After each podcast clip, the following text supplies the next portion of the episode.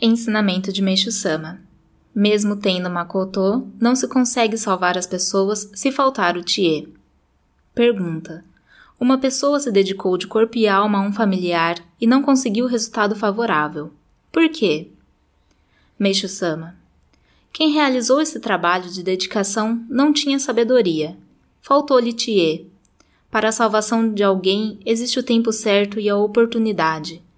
Mesmo que se dedique intensamente, tem que unir época, oportunidade e também o sentimento da pessoa que vai ser ajudada ao desejo de salvação.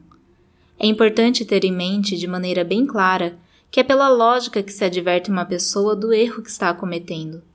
Como o ser humano tem muito apego, não é tão fácil fazê-lo deixar o erro.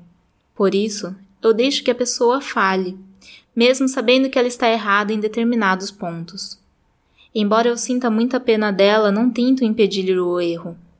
Deixo que ela o cometa. Isso parece muita frieza de minha parte, mas para salvar verdadeiramente alguém, deve ser assim. Então, quando a pessoa não encontra mais saída e está sofrendo muito, vem procurar o caminho.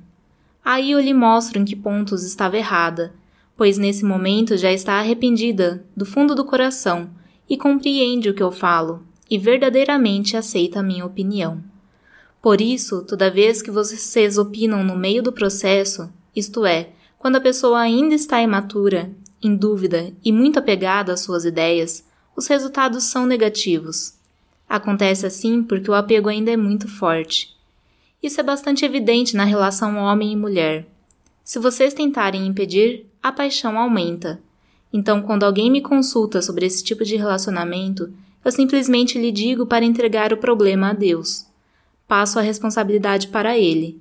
Agindo dessa maneira, vocês conseguem na prática bons resultados. Observem o seguinte: quando uma pedra está rolando colina abaixo, se tentarem impedir-lhe a queda no meio do caminho, será muito difícil e até podem se machucar. Esse exemplo serve para explicar a pergunta sobre a pessoa que se dedicou inteiramente a alguém e não conseguiu êxito tem que esperar a pedra rolar até a base da montanha. Aí então, mesmo sem tocar-lhe, ela para. Neste caso, polir o Chieshokaku é perceber em que ponto a pedra se encontra, no meio do caminho ou no sopé da colina. Ou seja, a pessoa já está madura para aceitar a verdade? Ensinamentos Kototama, em 13 de abril de 1946